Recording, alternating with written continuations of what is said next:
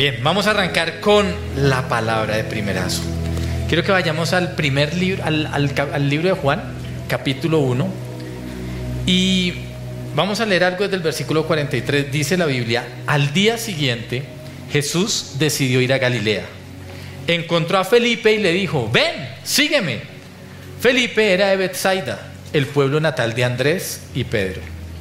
Felipe fue a buscar a Natanael y le dijo, hemos encontrado aquel de quien Moisés y los profetas escribieron. Se llama Jesús, el hijo de José de Nazaret. Nazaret, exclamó Natanael. ¿Acaso puede salir algo bueno de Nazaret? Ven y compruébalo tú mismo, le respondió Felipe. Mientras ellos se acercaban, Jesús dijo, aquí viene un verdadero hijo de Israel, un hombre totalmente íntegro. ¿Cómo es que me conoces? le preguntó Natanael. Pude verte debajo de la higuera antes de que Felipe te encontrara, contestó Jesús. Entonces Natanael exclamó, Rabí, tú eres el Hijo de Dios, el Rey de Israel. Jesús le preguntó, ¿crees eso solo porque te dije que te había visto debajo de la higuera? Verás cosas más grandes que esta. Y agregó, les digo la verdad, todos ustedes verán el cielo abierto y a los ángeles de Dios subiendo y bajando sobre el Hijo del Hombre, quien es la escalera entre el cielo y la tierra. Vamos a orar. Señor, yo te doy gracias por tu palabra. Gracias Dios porque encontramos en tu palabra que de Nazaret salió algo bueno, salió salvación. Y yo te pido Dios que hoy nos hagas entender, nos hagas creer y nos hagas saber que algo bueno va a salir de lo que estamos viviendo, que algo bueno va a salir de esta nación, Señor, que algo bueno está preparado para nosotros porque te amamos. En el nombre de Jesús, amén. Muy bien, el título de mi predica se llama algo bueno saldrá de esto. Y esa palabra fue inspirada en la Biblia y en que fue el primer pensamiento que mi esposa tuvo de mí cuando me conoció. Yo era hippie, hippie no es rastas, los hippies play somos calvos, de pantalón ecuatoriano de rayas, saco ecuatoriano y gorro de lana. Y así, si hay alguno así vestido, tranquilo, algo bueno va a salir de usted, ¿listo? Algún día se pondrá a tener blancos y estará en una tarima, ¿listo? Y mi esposa, cuando me conoció, me vio así, vestido en la iglesia, y ella, ella me cuenta que, que Dios le puso un sentido y le dijo, mira, ese va a ser tu esposo. Y ella, ¿en serio? y ahí fue cuando dijo, bueno, algo bueno saldrá de eso. Y, por eso es que esta predica se llama Algo bueno saldrá de esto. Ahora, vamos a arrancar, vamos a, poner una condición en esta predica. ¿A quién le gusta viajar? Súper, vamos a hacer un viaje, ¿listo? Vamos a hacer un viajado, así bien grande. Entonces, usted como anota, esta vez no va a anotar por puntos, punto uno, punto dos, punto tres, sino va a anotar por ciudades, porque vamos a viajar por muchos lugares, ¿listo? Y el primer lugar por el que vamos a viajar se llama Nazaret. Nazaret. ¿Por qué Natanael dice eso de Jesús? ¿Por qué Natanael dice, ¿acaso puede salir algo bueno de Nazaret? ¿Qué significaba Nazaret para los judíos? Pues bien, Nazaret era una pequeña aldea insignificante, muy pequeña. Una ciudad pequeña como Ibagué soy divagué por si acaso, ¿no? no estoy... Algo bueno puede salir de Ibagué, sí, algo bueno puede salir de Campo Alegre, algo bueno puede salir de Pereira, yo no tengo ni idea de dónde es usted, pero era una ciudad así. Y para los judíos era insignificante, despreciable. Pero no solo despreciable por su tamaño, sino porque quedaba en la región de Galilea. Y la región de Galilea era un lugar de paso de caravanas y de comerciantes que venían de otras naciones. Por lo tanto, era muy fácil que los judíos que vivían ahí se contaminaran porque iban a conocer las costumbres de esas personas. Yo me imagino los, los, de las caravanas y comerciantes deteniéndose ahí en esos pequeños pueblos y los judíos acercándose a conocerlos, a entender cuál era su cultura. Y entre esos judíos piensen en un niño, Jesús, Jesús de Nazaret, conociendo personas que pensaban diferente a lo que el pueblo judío pensaba, intercambiando de pronto o conociendo las costumbres de ellos. Y yo pienso que desde ese mismo momento Jesús, su, su, mente se abrió para entender y darse cuenta que el mundo era más allá del pueblo judío y que había todo un territorio con diferentes culturas que necesitaban conocer el amor del Padre. Precisamente por estar en un lugar que no era puro, es que para los judíos de abajo, los de Judea, sí podía ser un lugar de contaminación. Y por eso es que, es que Jesús le dice, mira, este es un verdadero israelita, alguien puro. Y Natanael simplemente dijo, ¿puede salir algo bueno de Nazaret? ¿Puede venir algo bueno de ese sitio tan menospreciado? Y hoy yo quiero hacerte una pregunta y es, ¿cuál es tu Nazaret? ¿Qué es eso en tu vida que menosprecias? ¿Qué es eso en tu vida que tienes guardado, que tienes escondido o que es insignificante para ti? Porque de ese Nazaret Dios va a hacer algo bueno. Algo bueno va a salir de ese Nazaret. Eso que quieres que nadie se entere, Dios quiere tomar eso y transformarlo. Y algo bueno saldrá de este Nazaret. Ahora, la pregunta es, ¿Cómo es que termina Jesús en Nazaret? O sea, si el Mesías debería de ser, o sea, debería de ser como ellos lo esperaban, ¿por qué terminó Jesús en Nazaret? ¿Cómo termina Jesús en Nazaret? Y, la respuesta está en la Biblia. Y quiero que vayamos ahora al libro de, Mateo. Y vamos al momento de la, del momento de la Navidad.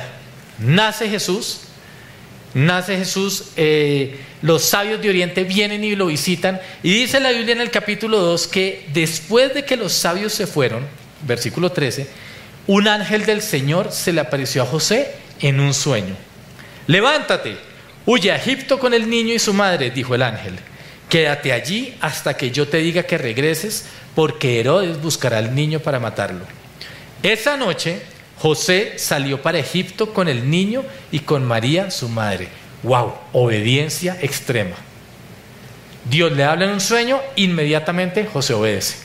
Seguimos.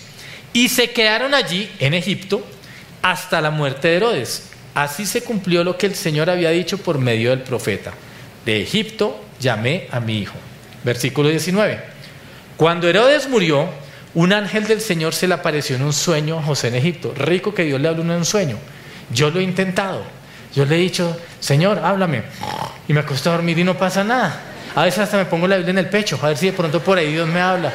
Y no, me toca abrirla y leerla. Pero miren, segunda vez, se le apareció en un sueño a José y le dice, levántate, dijo el ángel, lleva al niño y su madre de regreso a la tierra de Israel, porque ya murieron los que trataban de matar al niño. Entonces José se levantó y regresó a la tierra de Israel con Jesús y su madre. Se levantó inmediatamente al otro día. Obediencia extrema número dos. Pero cuando se enteró de que el nuevo gobernante de Judea era Arquelao, hijo de Herodes, tuvo miedo de ir allí. Entonces, luego de ser advertido en un sueño, nuevamente, se fue a la región de Galilea. Después la familia fue a vivir a una ciudad llamada Nazaret. Y así se cumplió lo que los profetas habían dicho, lo llamarán nazareno. Así es que Jesús termina viviendo en Nazaret. Los estudiosos dicen que pasó en Egipto alrededor de unos tres o cuatro años, que fue el momento en que murió Herodes, y más o menos después de esos cuatro años viene todo el regreso y terminan estableciéndose en Nazaret. Pero entonces quiero que nos devolvamos un poquitico. Nuestra primera rutina de este viaje fue Nazaret, ahora nuestro siguiente destino se llama Egipto. Listo. ¿Qué significaba para José ir a Egipto? ¿Qué significaba para José ir al lugar de esclavitud donde él antes había estado? Yo creo que no fue fácil. Yo creo que, aunque Dios le habla en un sueño y le dice, vete para Egipto, me imagino en el camino él pensando, ¿Egipto? ¿Pero por qué tengo que ir a Egipto? Egipto no fue el lugar del que tú no liberaste a Dios. E, Egipto no es el lugar de esclavitud. ¿Por qué me estás llevando allá? Porque Egipto, en ese momento, para José y su familia, se está volviendo en un lugar de en un lugar de refugio y de protección. No es un lugar de esclavitud, Egipto está siendo un lugar de protección. Y si nos vamos a la historia de la Biblia, si nos vamos a Génesis, nos vamos al primer libro de la Biblia, vamos a notar que Egipto para los israelitas fue en primer lugar también un sitio de refugio y de protección. ¿Por qué? Para resumirles la historia. Hay un señor que se llama Jacob, que después va a cambiar su nombre y va a ser Israel, el del que van a ser toda la nación de Israel. Tiene sus hijos, uno de sus hijos, sus hermanos lo traicionan, eh, lo venden, este hijo termina en Egipto, después de muchas cosas que le pasan, se vuelve el segundo al mando en Egipto, es la persona más importante después del faraón. Ocurre una gran hambruna, ocurre un gran desastre sobre, toda la, sobre la tierra, y en Canaán su papá, o sea Jacob, y sus hermanos están sufriendo y están a punto de morir de hambre. ¿Qué, ¿Cómo interviene Dios? José manda a traer a su papá y a sus hermanos a Egipto. ¿Por qué? Porque allá van a tener seguridad y van a tener protección.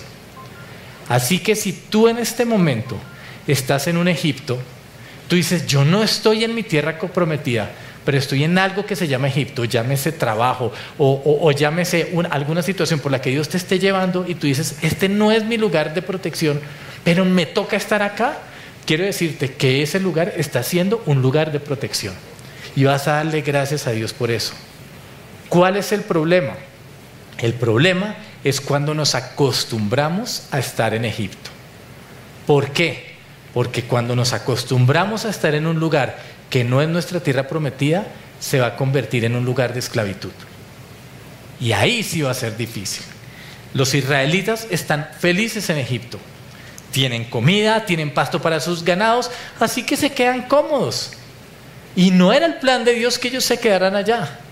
Pero tienen que pasar 400 años hasta que viene la opresión y el lugar que era protección se volvió en un lugar de esclavitud. Así que tienes que estar muy sensible al momento en que Dios te diga, es hora de salir de Egipto y es hora de ir a la tierra que Dios te ha prometido.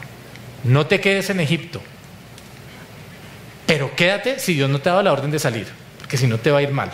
Dios te está guardando y te está protegiendo en Egipto. ¿Puede salir algo bueno de Egipto? Claro que puede salir algo bueno de Egipto provisión, entrenamiento. No sé cuál es el plan de Dios contigo en Egipto en este momento, pero algo bueno saldrá de Egipto. ¿Qué pasa entonces en este viaje que estamos tomando de la vida de Jesús? Regresan a Belén, es advertido en un sueño y terminan en Nazaret. Esa es la historia de cómo Jesús termina en Nazaret. Y yo no conozco tu historia. Yo no conozco ¿Cuál es tu Nazaret? ¿Cuál es ese lugar de menosprecio? Yo no conozco cuál es ese lugar de esclavitud en el que de pronto puedes estar en este momento. Yo no lo conozco. Yo no conozco tu pasado. Y menciono el pasado porque muchas veces creemos que el pasado nos ata y nuestro pasado lo escondemos y no permitimos que Dios transforme ese pasado para hacer salir algo bueno. Como no conozco tu pasado, te voy a presentar el pasado de alguien que sí conozco porque está escrito en la Biblia y es el pasado de Jesús. Vamos a mirar cómo es que algo bueno va a salir del pasado de Jesús. Hay un evangelista que habla algo increíble sobre que nos describe perfectamente bien la genealogía de Jesús y es Mateo. Y si vamos al primer capítulo de Mateo dice, el siguiente es un registro de los antepasados de Jesús, el Mesías, descendiente de David y de Abraham. Entonces Mateo nos va a decir de dónde es que viene Jesús, ya no físicamente, sino cuál es su linaje. Y arranca diciendo, Abraham fue el padre de Isaac, Isaac fue el padre de Jacob, Jacob fue el padre de Judá y de sus hermanos. Primera advertencia, está mencionando a los hermanos de, a los hermanos de, Jacob, de Judá, esos hermanos que vendieron al otro y que fueron todos traidores. Hay algo raro aquí con este escrito, pero sigamos adelante. Judá fue el padre de Fares y de Sara. Y miren lo que dice la Biblia entre paréntesis. La madre fue Tamar. Eso me suena a mí a chisme. Eso me suena a que el evangelista está diciendo, está, está queriendo mostrarnos algo. ¿Qué quiere decir que la madre fue Tamar? Les resumo. Judas se puso, se puso de vergüechón ahí y se fue y se acostó con una prostituta. La prostituta era Tamar, que se había disfrazado de prostituta porque ella no podía tener hijos y Judá no había hecho nada para ayudarla. Entonces ella se disfrazó y dijo: Tú eres el que me va a dar los hijos. Y de esa unión nacieron Fares y Fares y de Sara. Así que algo nos está diciendo el evangelista. Pilas que la madre fue Tamar. Seguimos.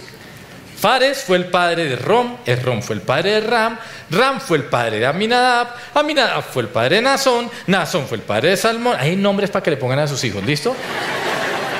Salmón, atún. Pero miren lo que viene acá. Salmón fue el padre de vos. Otro paréntesis, otro chisme que nos va a echar el, el evangelista. Su madre fue Rahab. ¿Quién era Rahab? Una prostituta. Y uno dice, ¿por qué el evangelista está haciendo esto? Continuemos. Vos fue el padre de Obed, paréntesis, chisme. Su madre fue Ruth, una inmigrante, moabita, ni siquiera judía. Hm. Seguimos. Obed fue el padre de Isaí, Isaí fue el padre del rey David, David fue el padre de Salomón, chisme, paréntesis. Su madre fue Betsabé, la viuda de Urias. Y si no saben la historia, es la mujer a la que le echó el ojo David, que David sabía que estaba casada y que la agarró, eh, se acostó con ella la dejó embarazada y cuando se dio cuenta que la había dejado embarazada, dijo, ¿quién es el esposo de, ella? Entonces, no, el esposo es un soldado, tráiganlo y que se acueste con ella para que no me vayan a, echar, a chantar ese bebé a mí. Eso lo está diciendo el gran David, el salmista. Está diciendo que no me la chanten a mí. Y entonces, ¿qué hacen? Se traen a Urias y Urias le sale súper abeja y le dicen, no, no, no, rey, yo no tengo tiempo, yo soy fiel, yo voy a guerrear. Y él dice, ¿qué hago con este sapo? ¿Cómo hago para quitarme este sapo de encima? Eh, ya sé, ya sé, mándenlo al frente de batalla. Y hace todo un plan maquiavélico para que asesinen a Urias, lo pone al frente de batalla y le dice, cuando ya esté al frente, ustedes se quitan y ¡pum! ¡ay, lo mataron! ¡Qué triste la vida de Urias! Listo. Y entonces eso pasa. ¿Y qué hace David? Se acerca a Betsabé y dice, estás muy triste, ven, yo te consuelo porque no te casas conmigo. Y así el bebé queda legalmente reconocido. Todo eso está en ese paréntesis. ¿Listo? Por si no lo sabían, todo eso es el chisme que está metido en ese paréntesis. Así que uno lee y uno dice, ¿por qué el evangelista, por qué Mateo me está echando esos chismes sucios de la vida de los antepasados de Jesús. Continúa diciendo, Salomón fue el padre de Robam, le faltó poner entre paréntesis Salomón, que tuvo 700 esposas y 300 concubinas, pero bueno, eso no lo dijo. Fue el padre de Robam, Robam fue el padre de Abías, Abías fue el padre de Absa, me adelanto al versículo 15, Eliud fue el padre de Eleazar, Eleazar fue el padre de Matán, Matán fue el padre de Jacob, Jacob fue el padre de José, esposo de María, María dio a luz a Jesús, quien es llamado el Mesías. Hay algo en particular que este autor nos quiere mostrar del pasado de Jesús. Y no es lo bueno, porque los paréntesis, los chismes, están resaltando las, de las peores cosas que ocurrieron y que están escritas en la Biblia. El pecado de David que fue gravísimo. Lo que hizo Judá con, con su nuera Tamar fue gravísimo. ¿Por qué el autor está haciendo esto? Es como si el autor quisiera escribir sobre, sobre mi vida y diría, el siguiente es un registro de los antepasados de Andrés Fajardo Ramírez. Los Fajardo, que venían de la región de Galicia, en España, paréntesis, son conocidos como los gallegos igual a los pastuzos, así que todo el mundo se burla de ellos. Probablemente se pueda usted burlar de él. Los Ramírez, los Ramírez son de la generación de los arrieros antioqueños que colonizaron la tierra del Tolima, entre paréntesis, orgullosos, sobrados, independientes. Y luego diría, y en este pasado se encuentran un montón de historias de infidelidades, se encuentran historias de masonería, se encuentran historias de robos de herencia, se encuentran unas cantidades de cosas y este es Andrés Fajardo Ramírez el que les está predicando hoy. Eso haría Mateo expondría las cosas cochinas que uno no quiere que nadie conozca. Eso fue lo que hizo con Jesús. ¿Por qué Mateo está haciendo eso? Probablemente porque Mateo quiere hacernos entender que sin importar tu pasado, sin importar tu linaje, sin importar lo que haya vivido tu familia, Dios te está diciendo que algo bueno va a salir de ahí. Algo bueno quiere él hacer y él quiere transformar tu pasado. ¿Y por qué Mateo hace eso? ¿Quién es este Mateo igualado que se atreve a exponer los trapos sucios de Jesús y míos? ¿Quién es este Mateo que hace eso? Pues Mateo era un cobrador de impuestos. Los cobradores de impuestos eran la peor escoria para los judíos. ¿Por qué? ¿Qué hacían ellos? Eran judíos contratados por el gobierno romano para que cobraran los impuestos a los otros judíos y que les cobraran lo que quisieran. Si tenían que pasar, pagar 10 pesos, ellos podrían cobrar 30 pesos, le daban 10 al gobierno romano y se quedaban ellos con el resto. Y era perfectamente permitido por el gobierno romano y el gobierno romano los protegía. Así que el pueblo judío los odiaba. Los odiaba porque no estaban defendiendo su, su, raza, no estaban defendiendo a su pueblo, sino todo lo contrario, se estaban vendiendo al mejor postor, se estaban vendiendo a lo que Roma quería hacer con ellos. ¿Qué pasa entonces? Que un día este cobrador de impuestos tiene un encuentro con Jesús. Y está en Mateo capítulo 9. Y en Mateo capítulo 9 dice, dice, 9.9. Mientras caminaba, Jesús vio a un hombre llamado Mateo sentado en su cabina de cobrador de impuestos. Sígueme y sé mi discípulo, le dijo Jesús. Entonces Mateo se levantó y lo siguió. Claro. Por eso es que Mateo se atreve a decir, miren, esto es lo feo de una persona, porque lo mío era horrible y Jesús me llamó y me dijo una palabra de tres sílabas y me dijo, sígueme. Y en esa palabra del sígueme encontré la gracia y la esperanza para saber que mi vida y mi pasado iban a ser redimidos para, para que fuera una transformación, para bendición para otras personas. Así que tu pasado, tu linaje o lo que hayas estado haciendo va a ser redimido cuando escuches la palabra que Jesús te dice y es, sígueme. Porque algo bueno va a salir de tu pasado. ¿Listo? Algo bueno va a salir. Así que algo bueno va a salir de Nazaret, de eso que queremos tener escondido. Algo bueno va a salir de Egipto en esos momentos en los que te sientes en esclavitud. Y algo bueno va a salir de tu pasado. Algo bueno saldrá de eso. Y, quiero hacer una pausa en este viaje para decirte algo. Si alguno de ustedes dice, oh, qué predica tan de positivismo, tan de buena vibra, uff, buenas energías, sí, vamos, y lo podemos, te quiero decir, no, esto no es positivismo. El positivismo descansa en lo que el hombre puede hacer. La fe descansa en lo que Dios puede hacer. Y cuando te digo que algo bueno saldrá de esto, es porque Dios va a intervenir, no el hombre. ¿Listo? Ah, pero aplaudan bien. ¿Listo? Esa es nuestra fe. Nuestra fe es estar convencidos que algo bueno saldrá de esto porque Dios tiene el control. No por lo bueno que nosotros seamos, es porque Dios tiene el control. En este viaje quiero llevarte por otro lugar. Quiero que nos desplacemos rápidamente a Roma. Vámonos para Roma. Pero vamos a conocer la Roma del siglo I. La Roma en el momento en que vivió Jesús, la Roma de Pablo, la Roma de la persecución de los cristianos, pero la Roma del nacimiento de las iglesias. ¿Cómo es esta Roma según los historiadores? Escucha bien. Esa es una Roma donde había corrupción, donde habían bandos políticos, en ese momento estaba el Senado, el famoso Senado romano que dio origen a, a todos los gobiernos después, ese Senado se origina ahí y había corrupción. Era una Roma gobernada por un emperador populista. ¿Por qué populista? Porque le encantaba en el Coliseo romano hacer shows de gladiadores para entretener al pueblo. Porque él decía, si yo logro ganar el favor del pueblo, voy a permanecer ahí. Esa Roma del siglo I tenía un montón de perversiones sexuales, habían orgías, habían, habían abusos, y en esa Roma es donde se mueve esta iglesia. Pero te tengo un dato adicional que investigué, que dicen los historiadores, que en esa Roma del siglo I fue donde comenzaron las primeras pandemias. Y ellos describen las pandemias así literalmente lo que dicen los historiadores. Eran enfermedades que comenzaban por tos y terminaban en muerte. Parecido a lo que nosotros estamos viviendo.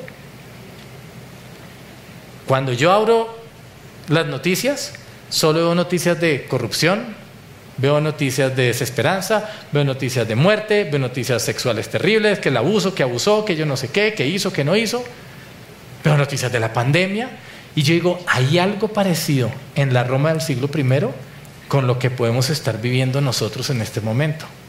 Y cuando veo eso yo digo, quiero saber qué es lo que el apóstol Pablo le va a escribir a la iglesia que están haciendo en esas circunstancias, porque eso nos va a servir a nosotros. ¿Cómo describe Pablo esa sociedad? Para corroborar lo que está, lo que está pasando, para corroborar lo que los historiadores dicen, miren, miren lo que, escribe Pablo. Versículo 1. Pablo comienza una carta a la iglesia y le dice, miren, eh, ustedes están en un momento, en una situación donde está pasando esto, esto, esto, y esto es lo que están viviendo en este momento. Dice el versículo 29 del capítulo 1. Se llenaron de toda clase de perversiones, pecados, avaricia, odio, envidia, homicidios, peleas, engaños, conductas maliciosas y chismes. Los titulares de cualquier periódico, ahí están resumidos. Dice, son traidores, insolentes, arrogantes, fanfarrones y gente que odia a Dios. Inventan nuevas formas de pecar y desobedecen a sus padres. No quieren entrar en razón, no cumplen lo que prometen, son crueles y no tienen compasión. Pablo les está diciendo, en esta sociedad va a comenzar la iglesia en Roma. No parece muy esperanzador, y Pablo dice, pero ahí, en ese lugar, va a salir algo bueno. ¿Por qué Pablo tenía esa convicción? Tal vez porque Pablo nos enseña, cuando yo miro toda la carta de Romanos, que la sociedad se transforma no por el gobernante que esté arriba. La sociedad se transforma es por las familias que construyen la sociedad. ¿Tú quieres un país sin corrupción? Comienza diciendo la verdad en tu casa cuando cierres la puerta. ¿Tú quieres un país de integridad? Comienza siendo íntegro en tu casa y que la gente pueda decir que eres el mismo en la iglesia que en tu casa. Que tus hijos puedan decir, mi papá es el mismo afuera, mi papá es el mismo cuando está sentado lavando y mi papá es el mismo cuando está en casa. ¿Quieres que, ¿Quieres que de verdad Colombia se ha transformado? Comienza a transformarla tú predicando el Evangelio. Y eso es lo que Pablo les dice. Esto, esto no depende de la persona que quede, que quede gobernando. Pablo les está diciendo, ay, es que, es que el emperador que está en ese momento va a ser terrible y no vamos a poder crecer como iglesia. Es cuando la iglesia más crece y es cuando la iglesia más se expande. Y no sabemos quién vaya a ser el, iba a decir el emperador, el gobernante de nuestro... Anulo, diría. ¿Quién va a ser el gobernante de esta nación? Lo cierto es que Él no va a determinar la razón de ser de nosotros como iglesia. Él no va a determinar lo que Dios quiere hacer con nosotros en esta nación, porque algo bueno va a salir de Colombia. Se los aseguro. ¿Listo?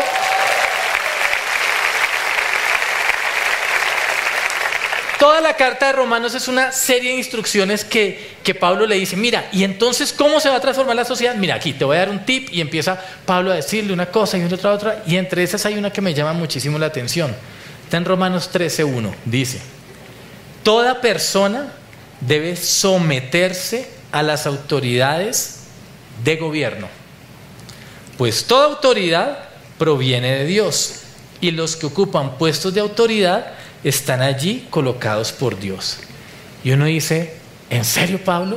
O sea, yo, entiendo todo lo del juzgar y no juzgar y perdón y pon la otra mejilla, todo lo, todo lo que está en la carta, lo de perdón la otra mejilla no está en, perdón la otra mejilla, pon la otra mejilla no está en Romanos, pero él enseña toda una cantidad de cosas y tienes que poner eso, además del emperador que le va a mandar bajar la cabeza a Pablo, porque Pablo murió decapitado por orden del emperador.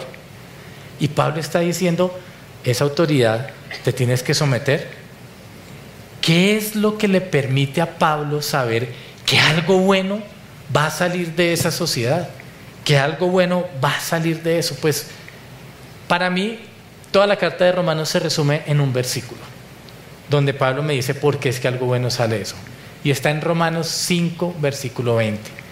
Dice, porque donde abunda el pecado, sobreabunda la gracia. Si queremos si queremos que las iglesias crezcan, créanme, estamos en el mejor momento. Es que hay mucho pecado. Yo escucho cristianos que dicen, es que esto está terrible, y es que uno ve el pecado en la calle, y es que uno ve todo espectacular, va a sobreabundar la gracia. Es que veo que todo está terrible, que no tenemos un futuro, que va a quedar el gobernante que no queremos y que va a quedar, o sino que va a quedar el otro que tampoco queremos. O sea, que va a quedar alguien. Tranquilos, donde abunda el pecado, sobreabunda qué? La gracia. Eso es lo que Pablo está diciendo. Y ahí es cuando comienza esta iglesia en Roma a crecer y comienza a crecer en la familia y comienza a crecer en la sociedad. Años después, Roma se convertiría en el epicentro del cristianismo para toda Europa. Y yo creo que eso va a pasar con Colombia. Yo estoy seguro que Colombia se va a levantar eso. Independientemente del que esté gobernando, eso va a pasar con nuestra nación. Pablo sabía eso y este versículo de donde abunda el pecado, sobreabunda la gracia, lo vi en una publicación de Instagram de una persona de la iglesia. Y yo le dije, ¿me da permiso de coger y plagiarlo y de poner eso y decir que fui yo? Entonces, por eso les voy a dar... Y es, y es una foto increíble porque describe perfectamente eso. Así que en nuestro viaje vamos a pasar de Roma y nos vamos para Suba. ¿Listo? Regálame la foto. Bien, esta es nuestra iglesia en Suba.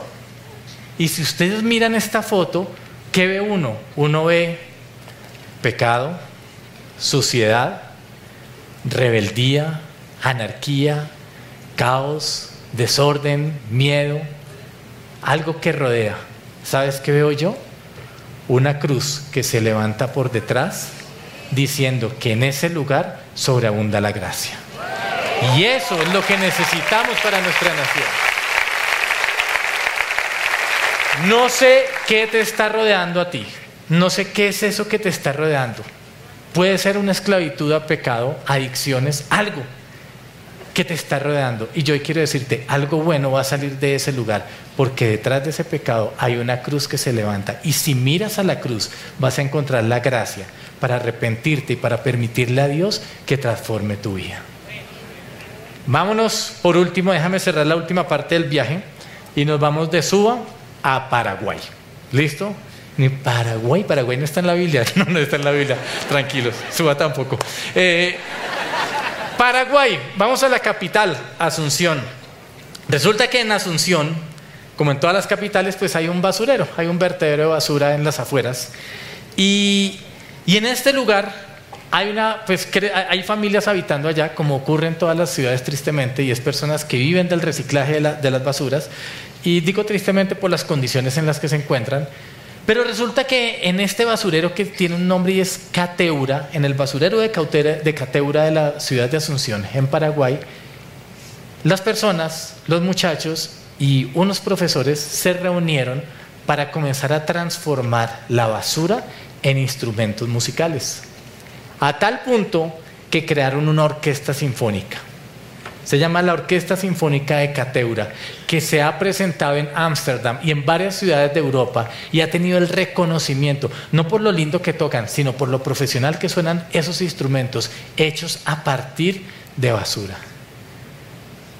Y cuando yo vi eso, cuando yo, yo tuve la oportunidad de conocer ese video, un video donde mostraban toda la orquesta, Dios me habló y Dios me dijo, es que yo soy experto en tomar la basura de tu vida, transformarla en un instrumento y ponerlas en manos de aquel que va a tocar una melodía, que va a bendecir a otros. Así que, ¿de tu basura va a salir algo bueno?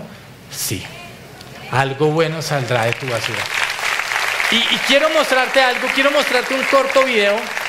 Este corto video eh, es, es impresionante porque la persona que va a tocar el instrumento hecho de basura es una niña violinista que no es de ahí sino que tuvo la oportunidad de estar en el concierto y le dijeron a esta niña, que es una violinista prodigio de Argentina, le dijeron, oye, ven, toca el instrumento a ver si realmente suena como, como debe sonar. Y en este video vamos a ver cómo la basura transformada en instrumento y puesta en las manos de alguien que la sabe tocar, sale una melodía. Quiero que me regales el video, por favor.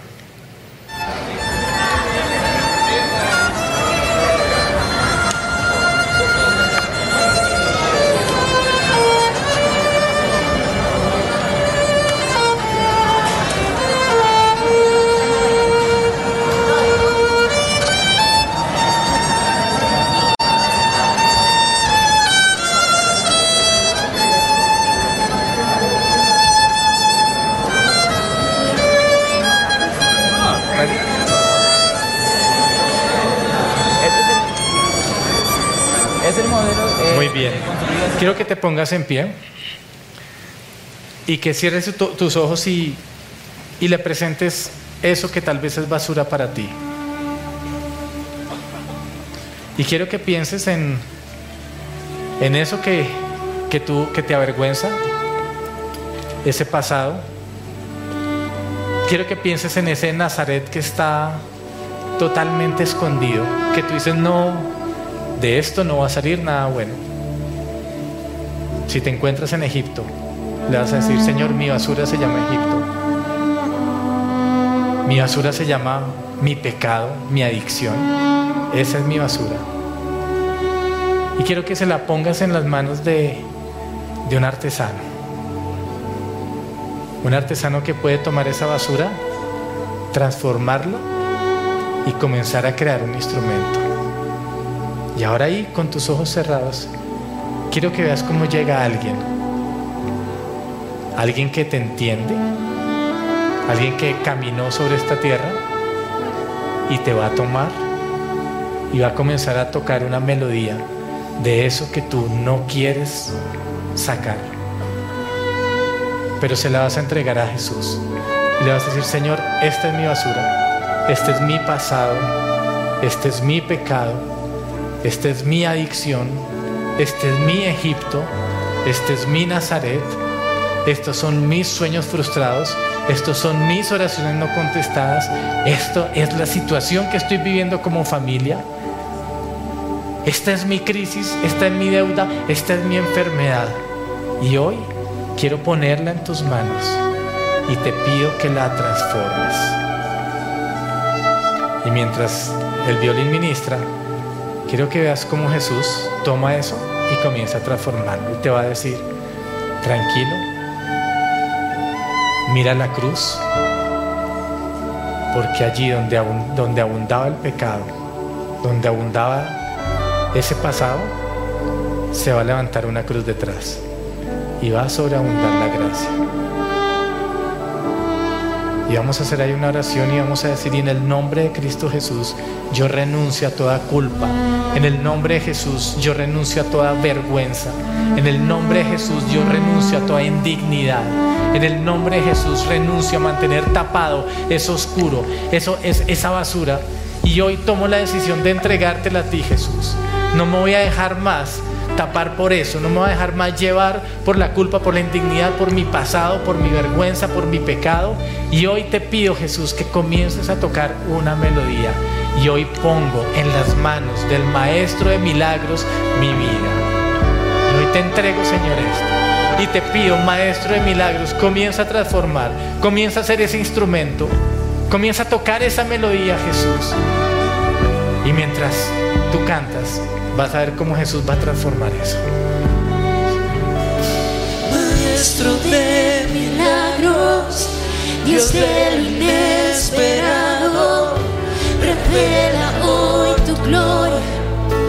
Anhelo ver tu gloria, Maestro de milagros, Dios ilimitado, dador imposible fiel y tan sublime. Todo el poder viene de ti. Todo el poder viene de ti. Y ahí con tus ojos cerrados, quiero que vuelvas a Nazaret, al momento en el que Jesús tuvo ese encuentro con Natanael. Y quiero recordarte lo que dice Jesús al final. Les digo la verdad. Todos ustedes, iglesia en lugar de su presencia, todos ustedes, Bogotá, todos ustedes, Colombia, todos ustedes, lugar en el que te encuentres, verás el cielo abierto y a los ángeles de Dios subiendo y bajando sobre el Hijo del Hombre, quien es la escalera entre el cielo y la tierra. Jesús, gracias porque algo bueno va a salir de esto. En el nombre de Jesús. Amén. Amén.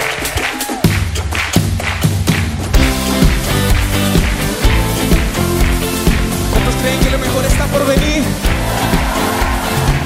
No te preocupes, todo va a cambiar.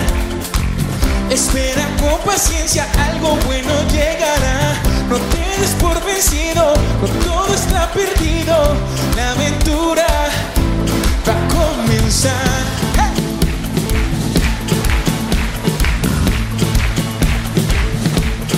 Nuevo tiempo viene para ti. Pronto volverás a sonreír. No hay muros que te puedan detener.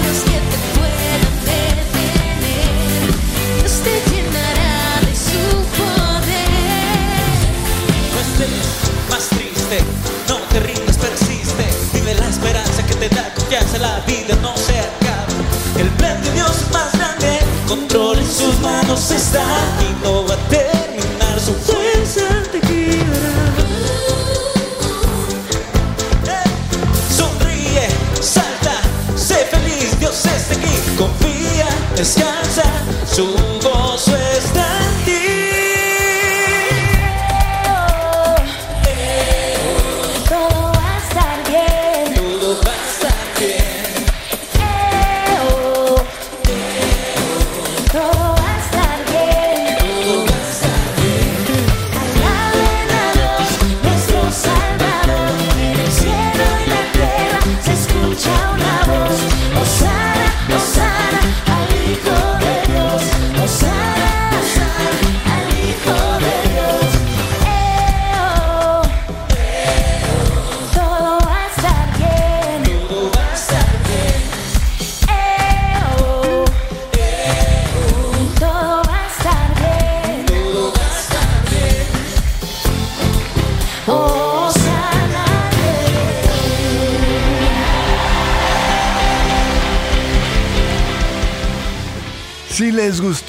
Este video pueden suscribirse al canal de El lugar de su presencia en YouTube. De esa manera gozará de todos nuestros beneficios.